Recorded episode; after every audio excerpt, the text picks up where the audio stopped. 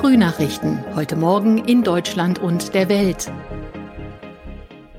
Herzlich willkommen zu unserem Podcast an diesem Dienstag, den 8. Februar 2022. Ich bin Sabrina Frangos. Einen schönen guten Morgen. Das sind unsere Top-Themen heute aus Deutschland und der Welt. Scholz Antrittsbesuch in den USA, Baerbock in der Ukraine und Impfstart in Apotheken.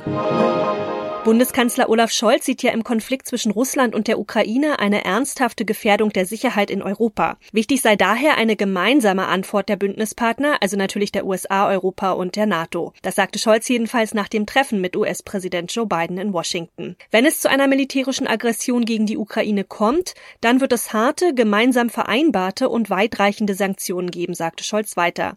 Nach den Worten von US-Präsident Joe Biden würde das dann auch ein Aus für die deutsch-russische Gaspipeline Pipeline Nord Stream 2 bedeuten. Tina Eck hat die Infos aus Washington. Wie war denn eigentlich das Klima? Also wie haben sich Scholz und Biden verstanden?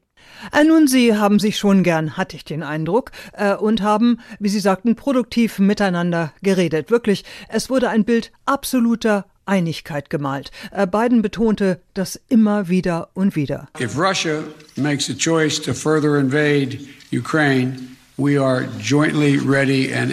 sollte Russland in der Ukraine einmarschieren, dann reagieren wir geschlossen, Seite an Seite. Wir sind vorbereitet. Die gesamte NATO ist vorbereitet, sagte Biden. Die USA und Deutschland arbeiten ganz eng zusammen. Äh, man sei sich einig über Sanktionen gegen Russland. Hinter all der demonstrativen Einigkeit gibt es ja aber auch ein paar Unstimmigkeiten. Gerade wenn es um Sanktionen geht. Wurden die ausgeräumt oder ja, halt einfach nicht erwähnt?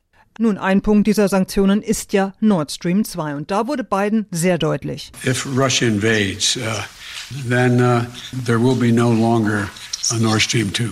Bei einer Invasion Russlands gibt es Nord Stream 2 nicht länger und Scholz meinte, We will be united. We will act together. Und dabei sind wir vereint und wir handeln gemeinsam, versicherte Scholz. Als er aber dann nochmal gefragt wurde, ob er das mit Nord Stream wirklich wörtlich so absegnen könne, vermied der Kanzler die direkte Antwort. Er eierte rum und betonte nur immer wieder, wie wichtig es eben sei, Geschlossenheit zu zeigen. Vor allem in einem Moment, in dem die Sicherheit in Europa so ernsthaft gefährdet ist. Sehen die USA Deutschland denn weiterhin als verlässlichen Partner? Also konnte Scholz da Vertrauen schaffen? Ah, da sagte Biden, das sei gar nicht nötig. Es besteht kein Grund, Vertrauen wiederherzustellen. Deutschland leiste mit die größten Hilfen für die Ukraine. Deutschland ist absolut verlässlich, versicherte Biden. Es gäbe keinen besseren Verbündeten als Deutschland. Aber das hätte Biden eh gesagt. Das gehört hier in Washington quasi zum Skript und im Ukraine-Konflikt natürlich erst recht. Und wie hat sich der neue Kanzler überhaupt gemacht, also auf dem neuen und vielleicht auch noch ungewohnten außenpolitischen Parkett? Ja, da musste der Kanzler wirklich ein bisschen souffliert werden äh, in Momenten. Man sah ihm die Unerfahrenheit schon ein bisschen an. Besonders beim ersten Willkommen im Weißen Haus. Vor dem Kaminfeuer saßen sie da zusammen. Da begrüßte Biden seinen Gast überaus herzlich und dankte ihm für den Besuch. Das Protokoll gibt dann eigentlich dem Besucher äh, das nächste Wort, aber Scholz schwieg schüchtern. Sie können jetzt auch was sagen, wenn Sie wollen, ermunterte Biden. Und dann äh, sagte Scholz äh, eben auch Danke für die Einladung in wirklich sehr passablem Englisch. Und was für Themen kamen bei dem Treffen sonst noch auf den Tisch? Da ging es um China, um den deutschen Vorsitz bei den G7 und die breite Themenpalette, die das mit sich bringt. Es ging um die äh, Westbalkanländer, Demokratien weltweit, Kampf gegen die Pandemie, weltweit globale Impfkampagnen und natürlich ein äh, globaler Kampf gegen den Klimawandel. Aber der Ukraine-Konflikt nahm natürlich den meisten Raum ein. Während Kanzler Scholz zum Antrittsbesuch in den USA ist, setzt Bundesaußenministerin Annalena Baerbock heute ihre diplomatischen Bemühungen in der Ukraine fort. Unter anderem will sie die Frontlinie zwischen ukrainischen Regierungstruppen und den von Russland unterstützten Separatisten im Konfliktgebiet besuchen. Christian Thiele ist in Moskau und weiß mehr. Die Reise Baerbocks in das Konfliktgebiet in der Ostukraine ist nicht ganz ungefährlich. Erst vorgestern hat ein Scharfschütze der Armee einen Separatisten erschossen. In den letzten fast acht Jahren sind mehr als als 13.000 Menschen getötet worden. So lange dauert der Konflikt mitten in Europa schon. Die deutsche Außenministerin will sich nun ein Bild vor Ort machen und mit den Menschen reden. Und sie will ihnen sagen, Europa schaut nicht weg. Baerbock betont immer wieder, Deutschland steht an der Seite der Ukraine. Berlin wird kritisiert, weil es keine Waffen nach Kiew liefert, anders als etwa die USA. Einige Apotheken sind ja schon vorgeprescht, aber heute ist dann auch bundesweit der Start für Corona-Impfungen in Apotheken. Ja, die Beteiligung, die ist eher mäßig. Rund 500 der etwa 18.500 Apotheken in Deutschland sind nur dabei. Wegen der aktuell geringen Nachfrage nach Impfungen ist die Aktion außerdem umstritten. Jan-Henner Reitze hat die Infos. Ob es in der Nähe eine Apotheke gibt, in der geimpft wird, kann jeder online nachschauen, zum Beispiel auf der Seite mein-apothekenmanager.de über die Postleitzahl. Ob ein Termin nötig ist, können die Apotheken selbst entscheiden, am besten anrufen und fragen, bevor man hingeht.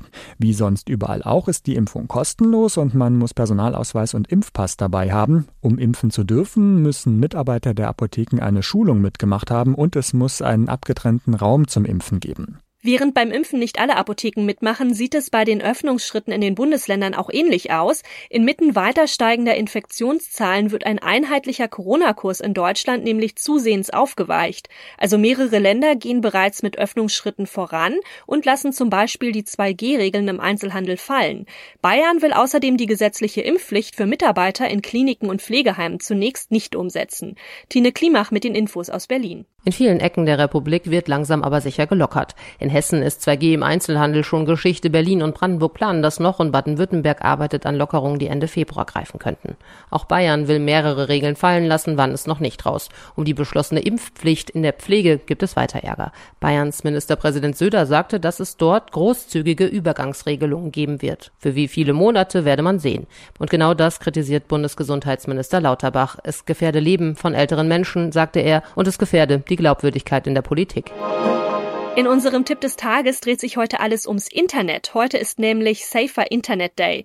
Ja, gerade für Jüngere bietet das Internet natürlich viele Möglichkeiten, aber auch viele Gefahren und die können Kinder oft noch nicht richtig einschätzen. Wie können Eltern also ihre Kids begleiten und auch schützen? Ronny Thorau hat ein paar Tipps. Ja, zur Internetsicherheit, da könnte man recht viel sagen, aber bleiben wir mal beim Thema, das jüngere Kids ja wohl am meisten interessiert. Das ist das Thema Spiele.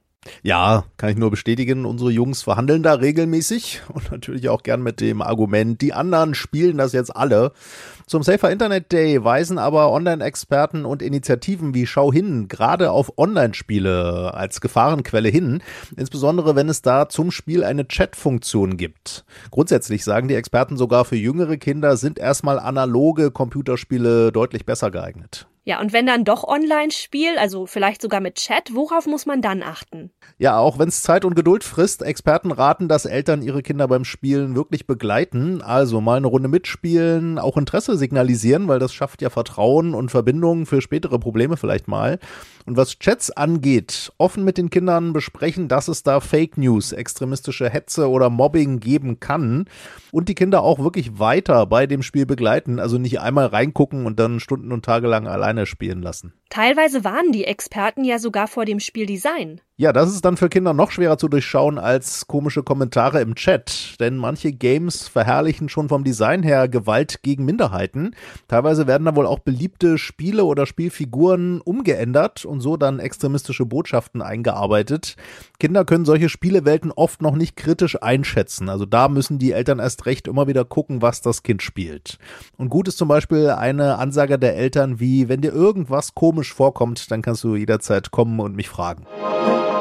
Und das noch, das ist etwas für alle Musikfans. Julian Lennon, also der Sohn von Ex-Beatle John Lennon, der hat im Rahmen einer NFT-Auktion Andenken an den Musiker und die legendäre britische Band versteigert. NFT, also das ist ein digitales Einheitszertifikat, das mit der Blockchain-Datenkette abgesichert und auch einzigartig ist. Auf jeden Fall kamen Stücke aus Lennons Privatsammlung in einem kalifornischen Auktionshaus unter den Hammer. Darunter zum Beispiel auch Gitarren, Songmanuskripte und auch Kleidungsstücke. Aber die Teile, die haben so ihren Preis, denn eine von Paul McCartney handgeschriebene Notiz mit kleinen Zeichnungen für den Song Hey Jude von 1968 erzielte knapp 77.000 Dollar. Ja, Lennon erklärte dazu, dass er damals fünf Jahre alt gewesen sei, als sich seine Eltern scheiden ließen und McCartney für ihn das Lied schrieb. Zunächst übrigens mit dem Titel Hey Jules. Der wurde dann aber natürlich geändert. Und es gab noch mehr zu ersteigern, einen schwarzen Umhang von John Lennon zum Beispiel für knapp 13.000 Dollar, ein Fellmantel vom Set des Films Magical Mystery Tour erzielte über 22.000 Dollar und damit gleich mal mehr als das Doppelte des Schätzpreises.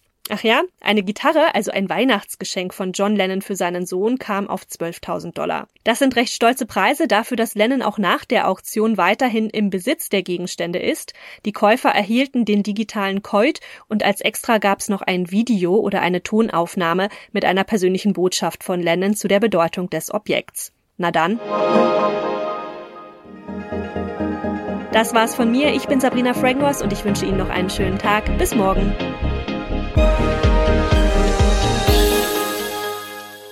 Das waren die Frühnachrichten. Mehr Infos und unsere lokalen Top-Themen auf aachenerzeitung.de und aachenernachrichten.de.